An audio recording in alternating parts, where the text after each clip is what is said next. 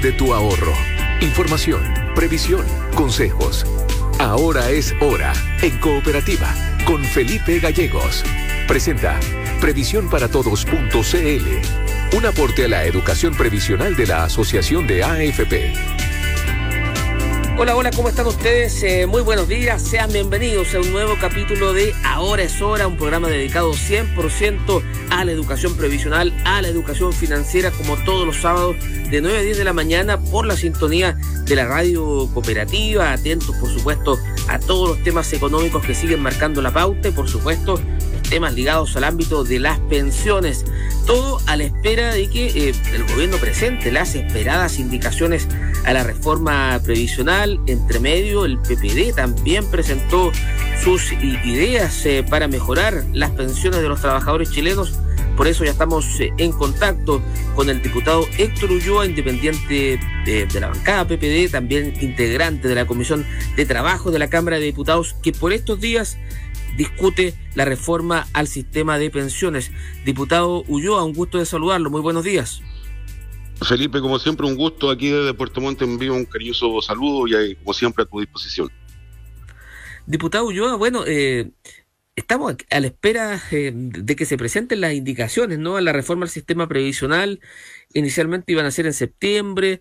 Eh, ¿Qué ha pasado con eso, diputado? Porque he visto varios colegas suyos de la Comisión de Trabajo, algunos eh, oficialistas, algunos de oposición, eh, bien inquietos porque no, no, no, se han presentado finalmente las indicaciones. ¿Qué es lo que se sabe, diputado?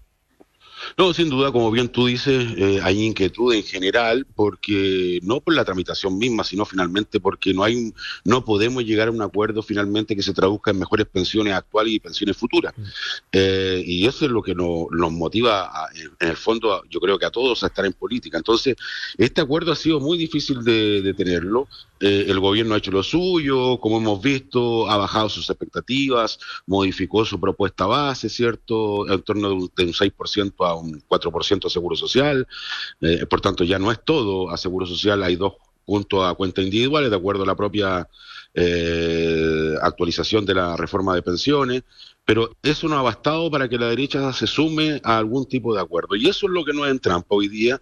El gobierno, y yo comparto con la posición del gobierno en esta, en esta pasada, en el sentido de que, que sacamos con eh, aprobarlo por un margen mínimo de votos en la comisión, primero en la comisión de trabajo, para después pasar por un mínimo de votos en la Comisión de Hacienda y finalmente tener la incertidumbre de aprobarlo por uno, dos, tres votos o quizás, lo que sería impresentable y desastroso perder la votación en la sala de la Cámara de Diputados. Eso sería desastroso porque no tenemos los votos suficientes como para que tengamos un panorama un poco más tranquilo en torno a la, a la aprobación eh, en la sala de la Cámara de Diputados. Por tanto, la posición del gobierno en este sentido, insisto, la comparto, es esperar a que fluya algún tipo de acuerdo. Eso obviamente tiene algunos eh, más inquietos que a otros, pero en lo personal y como bancada, como tú bien decías, Felipe, hemos presentado hace unas dos semanas ya una propia propuesta de pensiones como bancada. Ayer la Ayer la adicionamos con un punto eh, con un punto que me parece muy importante que te la paso a explicar de la siguiente manera.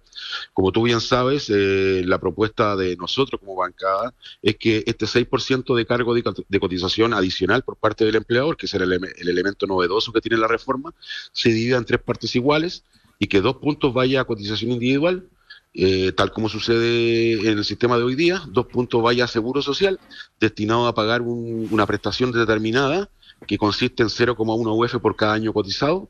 Y lo novedoso aquí, la propuesta principal nuestra, es que a través de un seguro con cargo a este 2%, paguemos la sobrevida por sobre los 85 años de edad, lo que se llama la cuarta edad.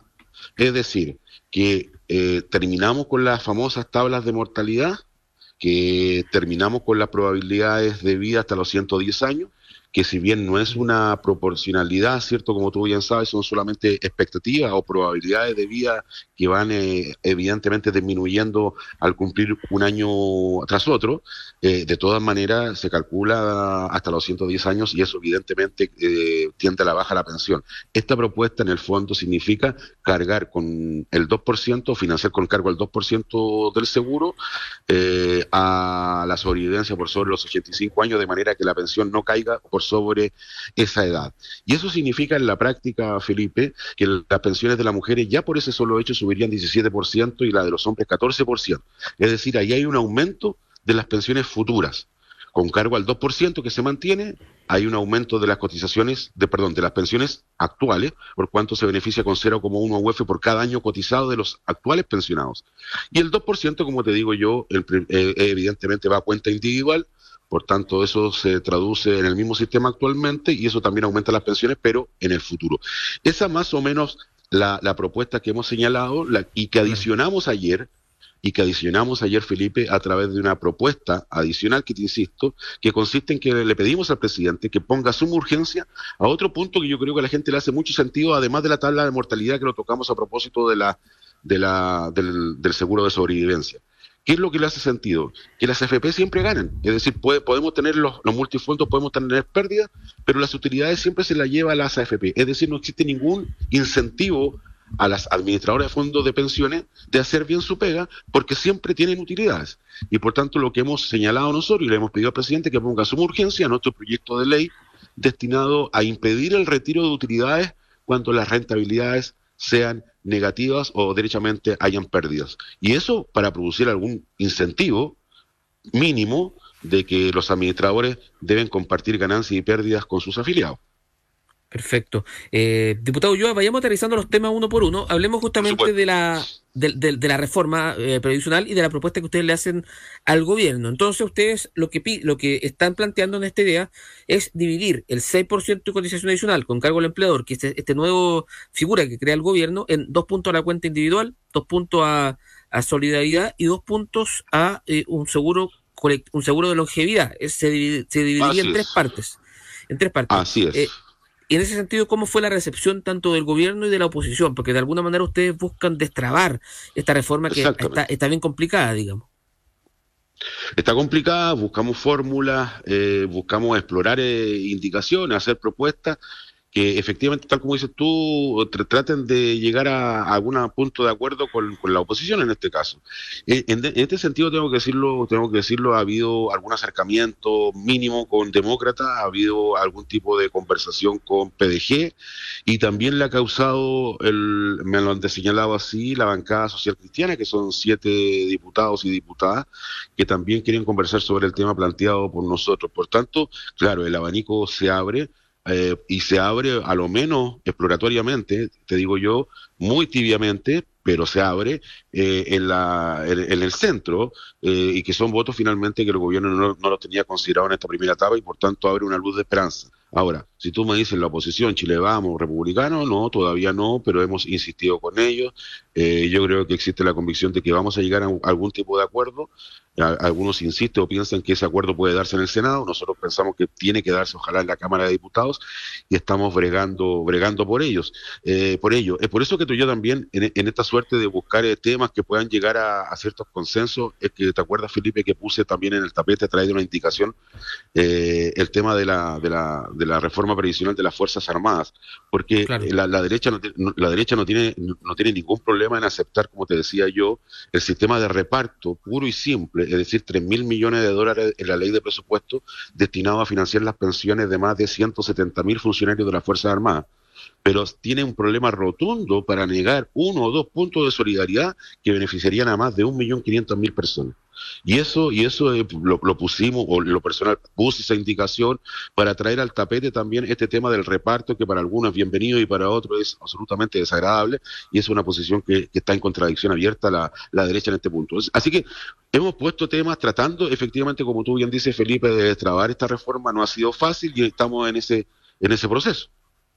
Claro, eh, están en, ese proceso justamente de intentar ir destrabando esta reforma previsional que ya fue presentada hace largos meses, pero ha sido bien, bien complejo justamente su, su avance.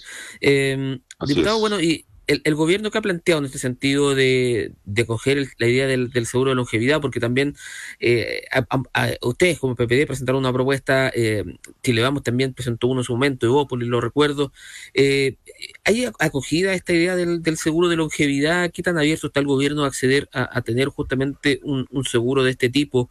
Eh, considerando que también son muchos los temas que se han puesto sobre la mesa para intentar destrabar la discusión. Sí, te respondo derechamente. No, no, no se cerró la discusión. Eh, en el fondo te puedo decir, no le pareció mala idea. No te digo que la haya aceptado de principio, obviamente, pero no le, no le, no, no, no le es un desagrado eh, la incorporación de un seguro de longevidad destinado a financiar la cuarta edad. Evidentemente que no, eh, sino que eh, evidentemente tenemos que consensuar también con el gobierno si que llega a plasmarse algún tipo de acuerdo respecto a este seguro de longevidad. Dos cosas que no, dos cosas que evidentemente hay que mejorar en el seguro de longevidad. Primer tema, que el seguro de longevidad, como tú bien comprenderás, tiene una cuota de regresividad importante. ¿Qué digo con esto? Que evidentemente que la, la, la, la cuarta edad ¿Quién llega a la cuarta edad? ¿Quién llega a mayoría de edad? Generalmente son personas de mayor ingreso. Eh, por tanto, tú me entiendes, o sea, eh, la, persona de mayor ingreso tiene una mayor sobrevivencia. Por tanto, financiar con cargo a este seguro de una manera eh, proporcional, evidentemente es una, es, una política regresiva y por tanto hay que hacerle ajuste a esa política. Y en segundo lugar, eh, evidentemente que hay que buscar que exista una compañía de seguro o aseguradora o un privado que efectivamente la traiga eh, el mercado de la cuarta edad. Efectivamente, y si no es así, bueno, buscar una alternativa, eh, pero, pero esas cosas las conversamos también con el gobierno y ambas, ambos temas también tienen una fórmula, una fórmula de solución. Eh, pero hay que hacerse cargo también porque cualquier tipo de política en este sentido también tiene eh, pros y evidentemente que y hay que hacerse cargo de los contras, pero los contras que yo te digo yo, que te digo yo que veo evidentemente que hay que hacerse cargo de que exista una compañía, una, empresa privada que se haga cargo de la, del atractivo que tenga este mercado y en segundo lugar mejorar el tema de la regresividad porque efectivamente lo que viven más son los que mejores eh, ingresos tienen y evidentemente hay que hay que ajustarte es el tema del seguro. Estamos conversando con el diputado Héctor Ulloa, independiente de la bancada PPD, a propósito de las propuestas que ha presentado justamente esta bancada para mejorar las pensiones y para destrabar también la reforma provisional que por estos días se encuentra en el Congreso. Diputado, hablemos ahora del oficio que ustedes presentan, esta solicitud al presidente Gabriel Boric para incorporar dentro de, la discusión por las pensiones, ¿no? Eh, esta esta prohibición a los accionistas de las AFP a retirar utilidades cuando la rentabilidad de los fondos sea negativa. Es algo que al menos a la gente le puede hacer mucho sentido, ¿no? Porque eh, es, una, es una molestia que, se repite. Cuando las rentabilidades son negativas, la gente dice, oh, pero ¿cómo si ellos tuvieron ganancias? Se repite harto esa molestia. Eh, sí, es lo que te decía yo, que hay que tratar de colocarle el corazón en esta reforma a dos temas que me parecían fundamentales. Uno, la tabla de mortalidad y segundo, la irresponsabilidad que la gente observa cuando sus fondos los ven todos los meses que están cayendo y sin embargo las utilidades siguen siendo inmensas, las utilidades se reparten como que no hubiera pasado nada y por tanto no... no. ¿Cuál es el incentivo a, a, a un administrador cuando gana siempre y el resultado es un negocios? no impacta en sus utilidades no existe incentivo. ¿Cuál es el incentivo? Porque además existe poca movilidad entre los cotizantes, entre irse a una AFP u otra. No, no, existe ese movimiento tan eh, que uno esperaría, evidentemente. Y que por eso es tan importante el tema de la educación provisional que tú haces a través de este programa. Eh, pero, pero esa movilidad no existe. Y por tanto, cuando existe una masa cautiva, eh, y cuando tú tienes una irresponsabilidad por parte del administrador que siempre gana a pesar de obtener pérdida en la gestión de su negocio, evidentemente que existe una anomalía y esa, y esa anomalía la gente la capta y por eso es que nosotros le pedimos al presidente, tal como tú señalabas, Felipe, que ponga en discusión en suma urgencia, en discusión inmediata el proyecto de ley destinado a prohibir el reparto de utilidades cuando existan pérdidas. O sea, me parece que es lo mínimo, es, de sentido común, que de alguna manera el administrador se haga cargo de la gestión de su negocio.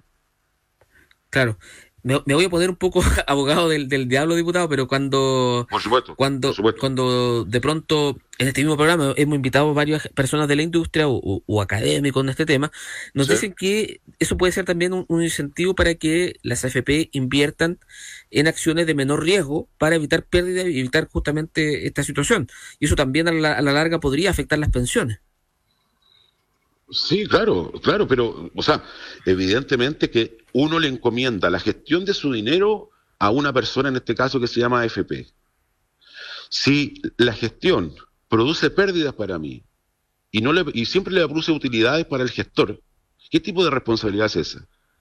No existe. estamos colocándole una voz de, de, alarma en este sistema que evidentemente tiene, tiene partes positivas, pero en este tema evidentemente yo creo que debe existir unanimidad en que tienen que haber incentivos puestos en, las AFP para que la gestión sea mejor. Porque, o si no, vemos el lamentable ejemplo de todos los días eh, personas que pierden 5 millones, 10 millones en, en, gestión en un multifondo determinado y están a 5 o 2 años de jubilar o ya están pensionados por retiro programado y ven la caída de más de 10 millones de pesos en su cuenta de 50 millones, por ejemplo, y es una catástrofe. ¿Y quién se hace cargo de esa catástrofe finalmente? ¿Dónde está el incentivo a hacerlo bien? No existe. Y por tanto también hay que hacerse cargo, tal como nos hicimos cargo de la tabla de mortalidad, poner estos temas en el tapete y tratarlo de introducir en, una reforma de pensiones. De eso se trata esto. Eh, obviamente, como tú bien dices, como tú haces de abogado del diablo, yo te entiendo la posición, la, la, la, la FP no le gusta que uno hable de estos temas. Obvio, yo entiendo la posición de ellos. ¿Cómo le va a gustar? O sea, si han tenido una suerte de irresponsabilidad permanente durante 40 años, ¿por qué no le, por, qué no le va a gustar seguir teniéndola? Obvio que tienen que defender esta posición. Pero lo que yo llamo a este punto es que la gente no es tonta. La gente se da cuenta si mi, si mi gestor de negocio siempre es irresponsable y yo soy el único responsable que paga aún cuando existen pérdidas, es que el sistema no está funcionando bien. Diputado, eh, buena parte de estas eh, de las utilidades que tiene la AFP viene justamente del cobro de comisiones, que eh, independientemente independientemente de donde ellos inviertan, mm. podemos podemos hablar esto entre comillas porque no es así, pero de, de, rentabilidad garantizada de alguna manera porque eh, en definitiva ganan por la comisión que, tienen que pagan todos los trabajadores que cotizan, que son cerca de 9, 10 millones. Eh, en ese sentido, eh, hay, hay, hay, algo ahí que se puede hacer también desde la Comisión de Trabajo para ver el tema del cobro de comisiones justamente de, la AFP, porque he visto que a nivel técnico también hay coincidencia de que si bien han bajado los últimos años, siguen siendo comisiones caras y, eso también aumenta la, la, utilidad que de alguna manera son, son garantizadas porque se cobran todas las veces, digamos. Y todos los meses. Exactamente, eh, eh, exactamente. Si, si nosotros le preguntáramos, y por eso es tan importante este programa, Felipe, insisto, si nosotros le preguntamos a cualquier persona que nos está escuchando, ¿dónde están sus fondos? ¿En qué, en qué tramo están? ¿Cierto? ¿En qué multifondo los tiene? Muchas personas a lo mejor no, no, no, no recuerdan. Eh, si uno les pregunta cuánto, cuánto rentó el último año su fondo, no, no, no, no lo saben, lo desconocen. Eh, si, si, uno le pregunta, por ejemplo, cuánto está cobrando en comisiones la AFP donde usted tiene los fondos, la verdad no tengo idea.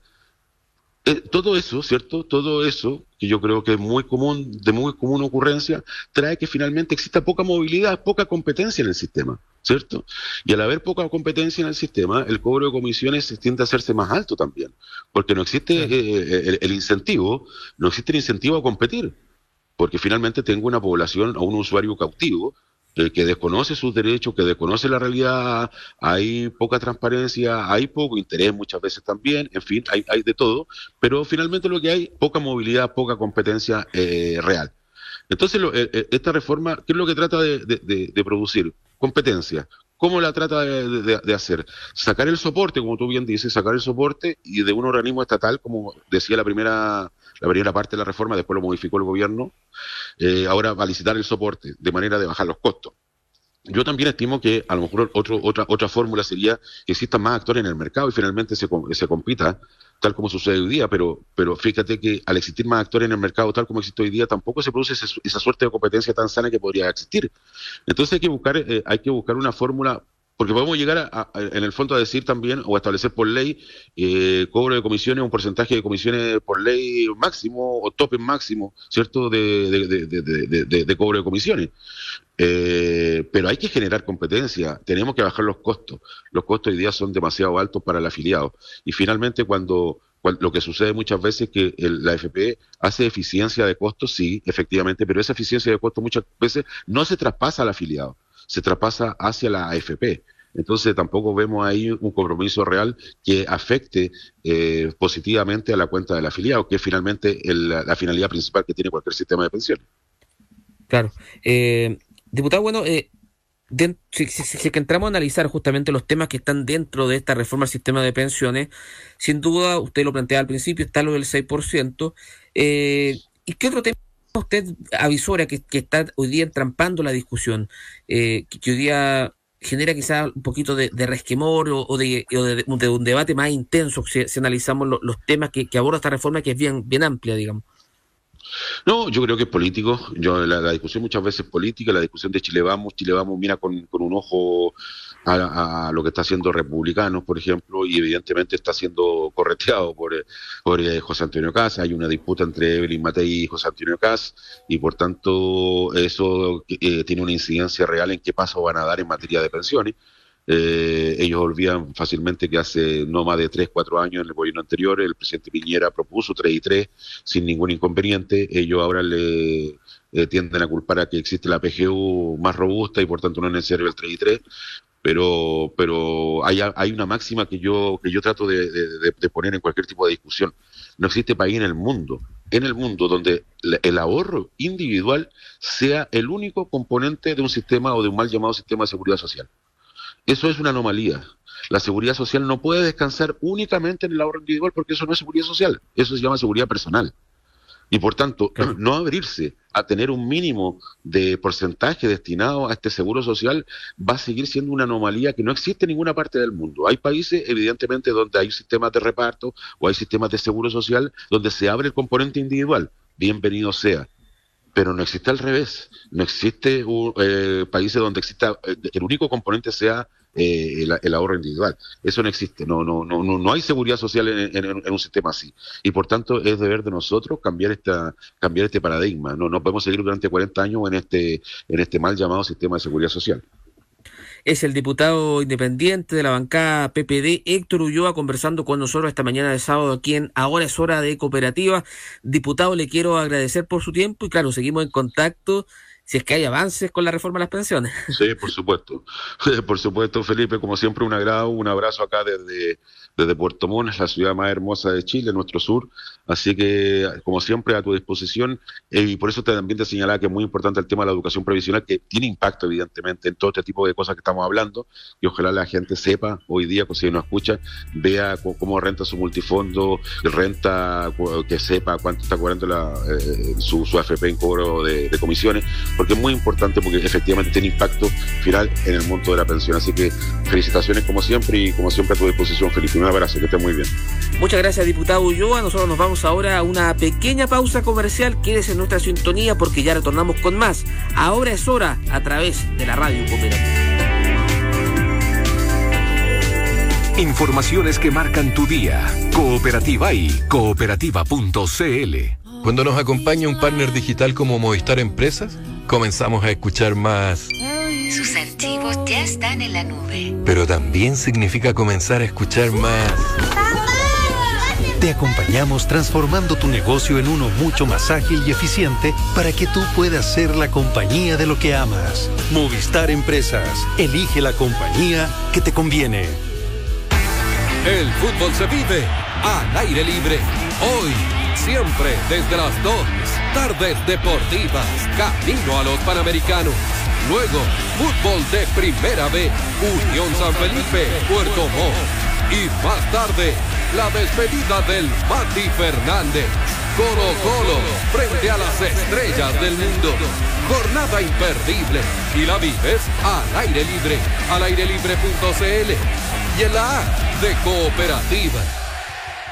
En estos días, a 30 años del Caupolicanazo Popular, Teatro Caupolicán presenta Iyapu. 15 y 16 de diciembre, un espectáculo único por primera vez en un escenario en 360 grados. Compra tus entradas desde ya en punto ticket y boleterías del Teatro Caupolicán, donde se escucha y se ve mejor.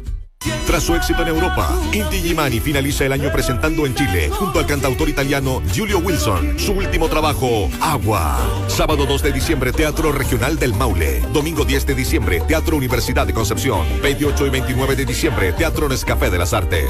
No te pierdas este encuentro con lo nuevo y lo clásico del repertorio de una de las bandas insignes de la nueva canción chilena, Agua. Un concierto para renovar fuerzas e ideas sobre la humanidad y su entorno. Produce La Clave Producciones. Abrimos las puertas al evento digital más grande de la industria inmobiliaria, Wiki Inmobiliario 2023. Del 16 al 22 de octubre, entra a wikimobiliario.cl y descubre las mejores oportunidades de proyectos y financiamiento hipotecario en Santiago y regiones, en blanco, en verde y con entrega inmediata. compra o invierte en un solo portal, en una sola semana. Entra ya a wikinmobiliario.cl, la oportunidad más grande. Continuando el legado del maestro que revolucionó el tango, se presenta en Chile Quinteto Astor Piazzolla con su tour Operation Tango. Nominados a Mejor Álbum de Tango en los Grammy Latinos 2023. Quinteto Astor Piazzolla. 20 de octubre, Teatro Oriente. Entradas disponibles en punto ticket. Produce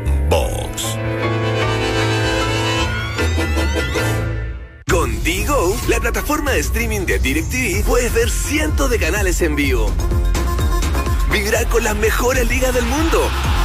Y acceder a los estrenos más emocionantes. Digo, tu entretención a un solo clic. Suscríbete hoy y obtén un mes gratis. 15 grados. 15 grados en Santiago. Cooperativa. 9.33 minutos. 9.33 minutos.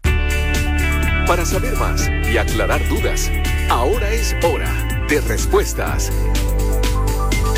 Ahora es hora de respuestas, nuestra sección donde explicamos en fácil diversos temas vinculados a la educación previsional, eh, que para ustedes son datos útiles justamente para tomar buenas decisiones. Y hoy vamos a hablar respecto a la situación de los trabajadores migrantes, cómo deben cotizar en el sistema previsional chileno. Esto porque eh, hemos visto ¿no? que la población migrante en Chile ha aumentado eh, bastante. De hecho, según los últimos datos del INE, al 31 de diciembre de 2021, en Chile se registra una población extranjera de 1.482.000 personas. Se trata de miles de personas que han identificado mejores oportunidades laborales y calidad de vida en el país. Sin embargo, muchos se preguntan si tienen el derecho eh, a acceder justamente a la seguridad social y para eso estamos ya en contacto con Alejandra López, gerenta de proyectos de la Asociación de AFP. Alejandra, ¿cómo te va? Un gusto saludarte. Buenos días, Felipe. Todo muy bien, muchas gracias. Feliz de estar acá en esta nueva sección de Ahora es hora de respuestas, eh, con datos útiles para todos los trabajadores migrantes. Alejandra, y a propósito, eh, si yo soy un trabajador migrante y hasta ahora estoy escuchando la radio cooperativa, ¿puedo cotizar en el sistema de pensiones chileno? Efectivamente, Felipe, acá hay una muy buena pregunta que se repite mucho eh, y efectivamente hoy día la ley chilena establece que los trabajadores migrantes están en igualdad de condiciones en materia de derechos y de deberes. ¿Qué quiere decir esto? Que eh, una persona extranjera que trabaja en Chile debe cotizar para el sistema de seguridad social, lo que incluye, por supuesto, también el ahorro para la pensión. Y hoy día, como bien tú decías, la, población eh, de personas migrantes en Chile llega casi a un millón y medio de personas, de acuerdo con, con las cifras últimas del INE. Eh, y en cuanto a las personas que hoy día cotizan también, Felipe, para tener un orden de magnitud, eh, según cifras de la Superintendencia de Pensiones, el 10% de los cotizantes del sistema a marzo del, 2023, es decir, uno de cada 10 cotizantes para pensión, eh, son personas extranjeras. Entonces, son más o menos, para que tengamos también un orden de magnitud, son entre 580.000 a 600.000 personas que hoy día cotizan para su pensión en Chile, teniendo nacionalidad extranjera. Claro. y en ese sentido, Alejandra, eh, ¿cuáles son los pasos que debe seguir un trabajador que de pronto viene al país, comienza, supongamos, a trabajar en, el comercio, en la construcción, y, de repente quiere eh, saber cómo funciona la, la cotización? ¿Cómo lo puede hacer? Mira, la verdad es que como tienen eh, las personas extranjeras los mismos derechos y deberes, eh, el sistema básicamente no distingue entre las nacionalidades de los trabajadores. Entonces, finalmente es el mismo procedimiento que tendría que hacer un trabajador chileno. Es decir, eh, este es un procedimiento que en general, y aquí depende también del empleador, pero en general es bien transparente para los trabajadores, pero lo que se requiere es poder incorporarse en una AFP, es decir, hacer el trámite de, con la cédula de identidad, poder eh, afiliarse a una AFP para después empezar a cotizar. En el caso de los trabajadores extranjeros, muchas veces cuando comienzan a trabajar en nuestro país, eh, todavía no tienen muchas veces su, eh, su carnet de identidad, no tienen un RUT. Entonces, esa es la única diferenciación o el caso diferente en el que el sistema también lo encuentra, se encuentra cubierto eh, en, el caso de que las personas migrantes no tengan su cédula de identidad, no tengan un RUT, entonces eh, pueden comenzar a trabajar, puede comenzar también a cotizar para su pensión y la AFP le asignará eh, el NIC, que es el número identificatorio para cotizar, que es similar a un RUT en el fondo. Entonces, mientras la persona que está trabajando en el país y que es extranjera tramita su, su RUT, su carnet de identidad, después él va a empezar a cotizar con, su NIC y va a poder después, cuando tenga su RUT definitivo, eh, unificar, digamos, estos fondos, los que, los que comenzó a cotizar con su NIC y luego los que comienza a cotizar con su RUT. Y eh, pensando también en, trabajadores que recién se están iniciando en, el, en la cotización para la pensión, recordar también, Felipe, de que existe la licitación eh, de cartera, en el fondo los primeros 24 meses de afiliación a la AFP serán a la AFP que cobre menor comisión. Claro, eso mismo te iba a preguntar. Eh, rigen básicamente los mismos derechos. Muchas veces un trabajador, que, supongamos que un trabajador extranjero ya tenga su, su RUD y, todo, eh, eh, va a ser derivado directamente a la FP más barata, que es la que se gana en la licitación de nuevo afiliado, y, y rige muy parecido como un trabajador chileno se incorporaría al mercado laboral. Efectivamente, rige de igual manera y acá la previsión eh, no distingue entre nacionalidades. En el fondo, la idea es que todos los trabajadores tengan eh, el, bueno, tienen el derecho, pero también tengan las mismas responsabilidades en lo que tiene que ver con la seguridad social y tienen las mismas coberturas, las coberturas que tienen que ver con las licencias médicas, con los permisos eh, de pre y postnatal, por ejemplo, con el seguro de enfermedades laborales, de accidentes de, de, de trayecto hacia el trabajo y, por supuesto, también eh, de, las pensiones. Alejandra, hace, algún, hace algunos años yo recuerdo que había una FP que, eh, claro, se ganó la licitación de nuevos afiliados y eh, resultó que había que estaba llegando una población migrante bien fuerte. Incluso ellos en su oficina explicaban los temas previsionales en creolé para, para la, gente de, origen haitiano. eso también fue bien, bien llamativo y obedece también ¿no? a, cómo también la misma industria se ha ido acercando a esta realidad. De todas maneras, Felipe, y ahí eh, también reconocer el esfuerzo de todas las administradoras en poder disponibilizar los servicios que hoy día, eh, en su mayoría, digamos, y también así lo dicta la normativa, eh, se están haciendo a través de las sucursales web, por ejemplo, a través de Internet, para llegar con mayor cercanía a todos nuestros afiliados y pensionados, por supuesto, pero también cada una de las administradoras hace distintos esfuerzos en lo que tiene que ver con la calidad del servicio. Entonces, eh, claro, como bien tú decías, eh, todavía hay una AFP que tiene en su página web una, una versión, digamos, en creolé, precisamente porque eh, dentro de su público, dentro de sus afiliados, había una población que provenía de Haití, que era bastante importante, y, y en ese sentido cada una de las AFP hace distintos esfuerzos para poder acercar de mejor manera la información a sus afiliados. ¿Qué pasa, eh, Alejandra, si es que yo, eh, supongamos, soy colombiano, soy venezolano, haitiano, y, quiero volver a mi país de origen luego de haber cotizado en el sistema de pensiones chileno? ¿Qué pasa con esa plata? Esa es una muy buena pregunta, Felipe, que se repite harto. Y en el sistema previsional lo que existe es esta figura del técnico extranjero.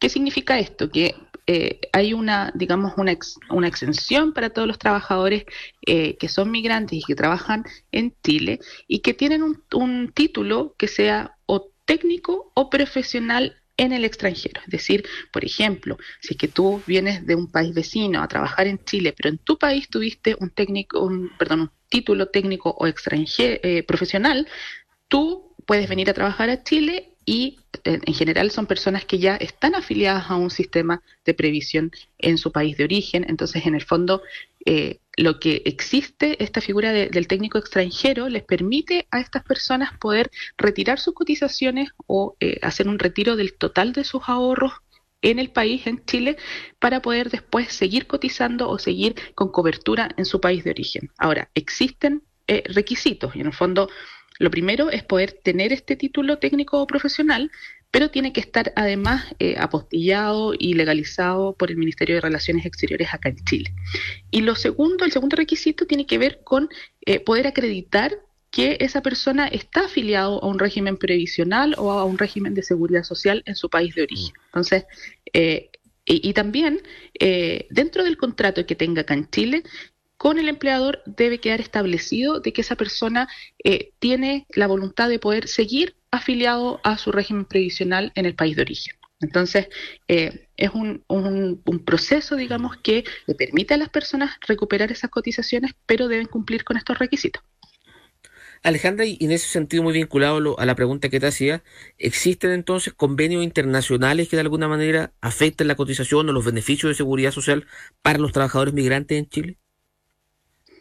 También existen convenios internacionales y el sistema de pensiones en Chile garantiza que los fondos sean de propiedad del trabajador. Entonces, en ese sentido, los ahorros previsionales, eh, si bien financian pensiones en Chile, el Estado tiene eh, convenios, eh, y aquí Chile cuenta con, con, 27 convenios internacionales de seguridad social y con un convenio multilateral iberoamericano, en el sentido de poder tener cobertura cuando las personas trabajan eh, en un país y después se van a otro país, por ejemplo, a recibir su pensión, o comienzan a trabajar en un país y luego se devuelven a su país de origen. Entonces, en ese sentido, en ese sentido por ejemplo, en el caso de los trabajadores peruanos, la ley permite traspasar los ahorros desde una FP chilena a una FP peruana, por ejemplo. Ese es un convenio internacional de seguridad social y en el fondo está pensado, y esto se da mucho también en la región de Arica, por ejemplo, donde personas que eh, son eh, que viven en Perú, que viven en Tacna, por ejemplo, van a trabajar a Arica,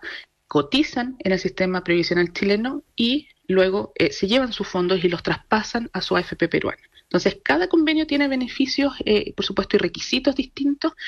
La, Superintendencia de Pensiones en su página web también establece ahí eh, eh, cuáles son los requisitos para cada uno, pero la idea es poder tener cobertura de seguridad social con estos convenios, pero además, por ejemplo, poder seguir recibiendo tu pensión aun cuando ya no vivas en tu país de origen.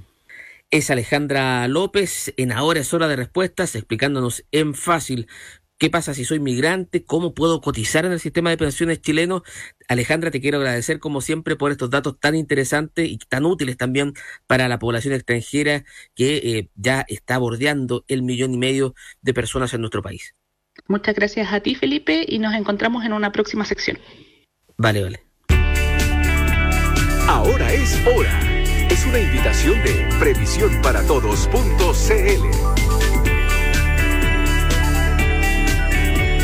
Lo seguimos acompañando con Ahora es Hora, por supuesto, esta mañana de sábado a través de la sintonía de cooperativa y em, queremos conversar justamente respecto a la compleja situación económica que mantiene los ojos del mundo por estos días en el, en el Medio Oriente, lo que sucede con el conflicto bélico entre Israel y Palestina. Por eso estamos en contacto con Arturo Frey, gerente general de Renta 4, para analizar sus implicancias económicas. ¿Cómo te va Arturo? Un gusto saludarte. Muy bien, Felipe, muchas gracias por esta nueva invitación. Encantado. Arturo, estamos a miles de kilómetros de distancia, sin embargo, es una situación que de alguna manera nos afecta.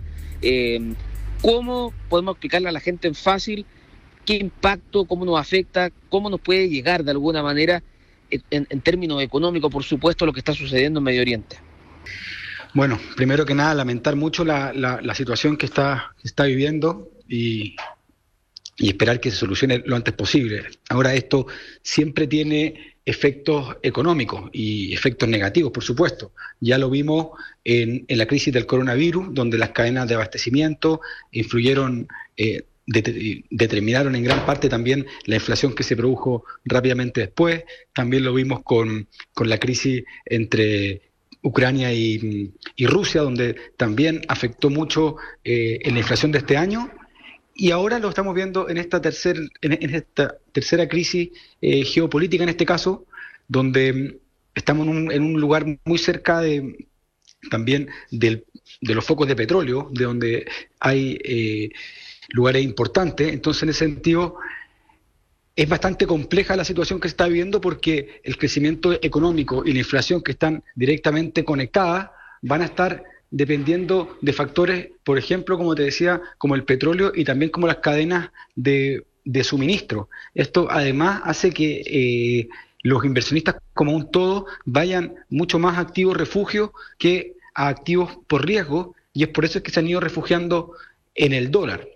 Si bien es cierto que, esta última, que esta última semana, desde el viernes pasado, las bolsas han estado subiendo, tanto en Chile como en el mundo, y uno podría decir cómo están subiendo las bolsas si es que estamos en un momento de, guerra, pero esto se ve particularmente por algunos datos económicos que se han visto en Estados Unidos, principalmente relacionados a una buena generación de empleo y a un, a una menor, un menor crecimiento de los salarios por hora. Y eso hace que, que no se vea un escenario tan inflacionario. Y es por eso es que se han, se han visto estos, estos días los mercados al alza, pero esto todavía es una noticia en desarrollo. No quiere decir que los mercados están alcistas a pesar de, de, la guerra, sino que esto se va a ir decantando en el tiempo y probablemente después, eh, una vez que se vayan viendo las consecuencias directas, eh, sí afecta a los mercados financieros, sí afecte al, siga afectando al dólar y a los commodities en general.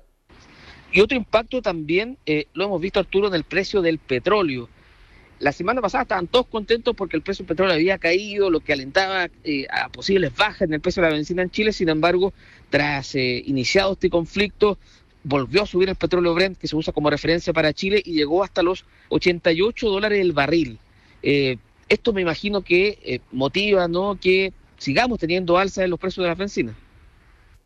Sí, eso, eso fue una lástima en realidad, porque eh, el petróleo hace, hace menos de un par de semanas estaba llegando a los 100 dólares el barril, lo cual ponía eh, mucha presión sobre la inflación. No olvidemos que la inflación ha caído este año principalmente o ha, ha subido más, eh, más lento que, que los años anteriores porque el petróleo estuvo cayendo, o sea, ese fue el principal catalizador. No es que los precios de los alimentos ni de los bienes en general hayan estado bajando, no, el petróleo ha sido lo que ha permitido a los bancos centrales en general poder eh, mirar en el horizonte más cercano algunas rebajas de, de tasa de interés.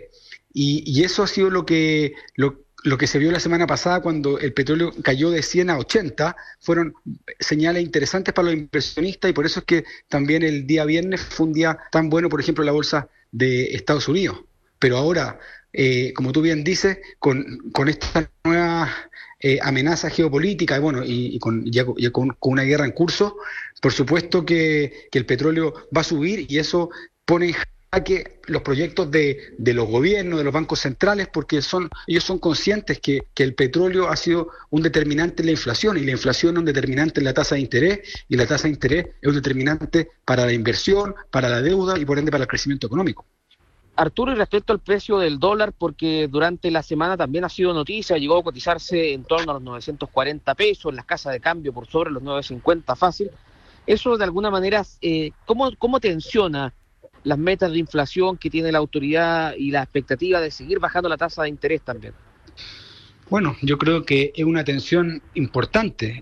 Eh, eso ya lo podemos ver en dos situaciones. Primero, cuando el Banco Central eh, a principios de julio habló o a fines de junio habló diciendo que el objetivo de tasa de interés a fin de año iba a ser un 7,75%, bastante alejado del máximo de 11,25 y por ende poniéndose presión a sí mismo de que tenía que bajar las tasas de interés muy rápido, eso hizo inmediatamente que el dólar subiera y en, y en tres meses y medio vimos cómo subió de 800 a, a más de 940 pesos o, o, en esos ni, niveles. Entonces, lo primero es que estas, eh, el Banco Central al momento de dar esa señal de bajar las tasas de interés, inmediatamente influyó en el dólar.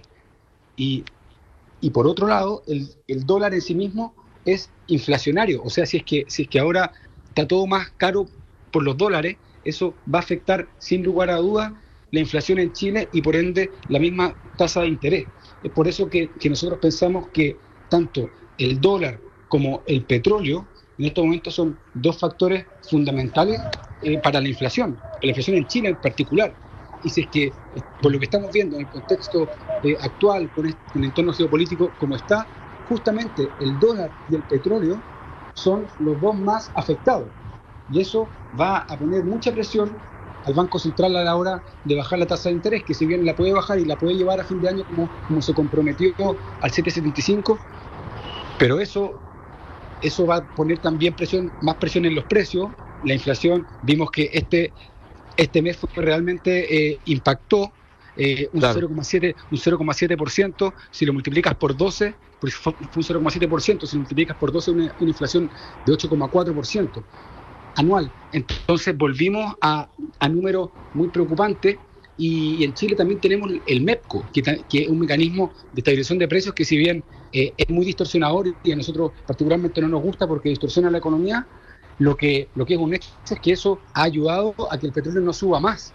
O sea, hay una amenaza latente por la, por la parte del dólar, por la parte del petróleo, que hace que las proyecciones del Banco Central y en general de, crecimiento económico, de inflación, estén bastante en duda y estamos en un escenario de mucha mayor incertidumbre, donde había muchos que estaban pensando que la inflación eh, ya era algo, algo que, que superado, pero en realidad y esto es muy importante, la inflación no ha parado de subir, eso lo podemos ver en la UEF, que no para de hacer máximo. Lo único que ha pasado este año es que la inflación ha subido más lento, pero ha seguido subiendo.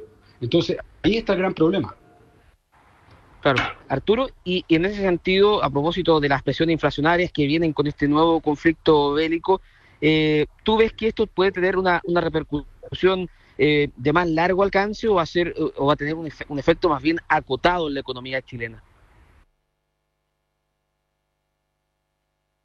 La verdad que nosotros pensamos que estos son efectos de, largo alcance, pero no solamente por, el entorno geopolítico que ya hemos visto entre Rusia y, Ucrania o lo que se está viendo ahora eh, entre Israel eh, y Palestina. O sea, aquí esto es un tema que viene de muy largo, o sea, esto eh, viene, lo podemos también nombrar desde la crisis comercial o la crisis que hubo entre China y Estados Unidos, y antes aún incluso desde la crisis subprime, porque la crisis subprime empezaron a bajar las tasas de interés muy fuerte, a inyectar mucho dinero a la economía, y eso, eh, bueno, sin precedentes, con el coronavirus nuevamente hubo estrategias de ese mismo tipo, entonces estamos hablando de 15 años que se han ido inyectando dinero al mundo y aumentando la deuda. Entonces, eso no hace otra cosa o no es otra cosa que anticipar consumo, anticipar inversión y por ende ahora pensamos que vienen tiempos difíciles porque la inflación es un fenómeno monetario, más allá de la, de la escasez que se pueda producir ahora por, por el entorno geopolítico, la inflación ya tiene una, una, un fundamento estructural por todo el dinero que se, que se imprimió, por la cantidad de años que estuvo la tasa de interés baja en Estados Unidos y con eso también en todo el mundo, y además porque no hay nada más desinflacionario que la globalización. La globalización fue lo que hizo crecer al mundo ese intercambio libre y ahora todo el proceso de desglobalización que se ha vivido, este menor comercio internacional, eh, es lo que ha hecho que se produzcan menores economías de escala y que la inflación sea un aspecto muy estructural en la economía y que sea la principal amenaza que tiene actualmente no solamente Chile, sino que prácticamente todo el mundo. Claro, Arturo, y, claro, hemos analizado los efectos que se pueden ver en materia inflacionaria, eh, lo que está pasando con la economía mundial, también con el petróleo, con el dólar, y, esta volatilidad que se ha visto en los mercados, ¿puede golpear, por ejemplo, los fondos de pensiones? ¿Cómo ves tú esa situación? Que también es, algo que siempre se monitorea cuando tenemos crisis eh, globales o guerra o conflictos bélicos. Bueno, los fondos de pensiones tienen muchas inversiones en, en bonos de largo plazo y los bonos de largo plazo lo que, lo que más le afecta es la tasa de interés. Es decir, cuando la tasa de interés sube, el precio baja. Entonces, eh, si es que pensamos que la inflación seguirá alta y que el crecimiento económico va, va a ser eh, bastante mediocre por varios años, por lo que comentábamos anteriormente, que durante estos 15 años se anticipó consumo, se anticipó inversión, si es que lo miramos desde ese punto de vista, pensamos que es muy difícil que las tasas de interés caigan pronto y al no caer las tasas de interés y al no caer las tasas de interés, más bien subir, los precios de los bonos bajan y con eso los fondos de pensiones no tienen eh, un buen desempeño. También es cierto que los fondos de pensiones están bien diversificados y tienen bastante inversión en dólares y por ende cuando sube el dólar también se benefician. Pero como, como hemos visto este año en general, entre la suma y resta de la depreciación del peso, pero al mismo tiempo la subida de tasa de interés eh, no ha sido una buena ecuación para los fondos de pensiones. Es por eso que pensamos que en, este contexto de unas tasas más altas de lo que estaba esperando el mercado, que es un poco lo que nosotros también hemos venido sosteniendo hace, hace varios años ya, que consideramos que estas expectativas de que caiga la inflación son bastante voluntaristas en realidad, porque ya hemos visto, como decía antes, que la inflación no cae, solamente ha subido más lento.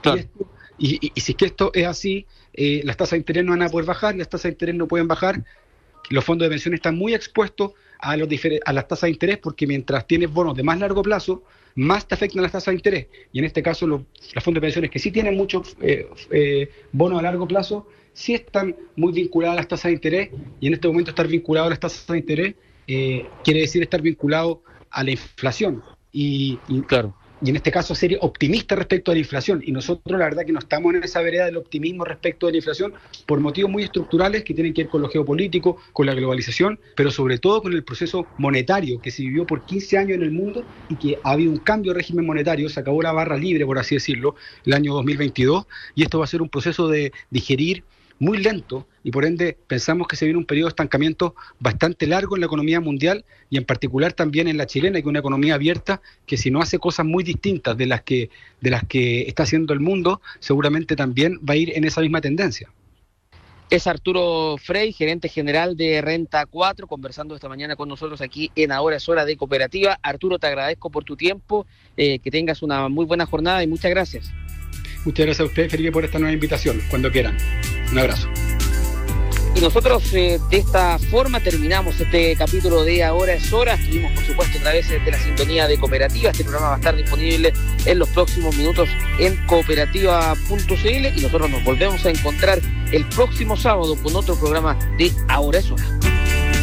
Fue Ahora es Hora en Cooperativa. Lo importante en el proceso de ahorro para una vejez tranquila. Ahora es hora. Presentó Previsión para Todos.cl, un aporte a la educación previsional de la Asociación de AFP. Ya sigue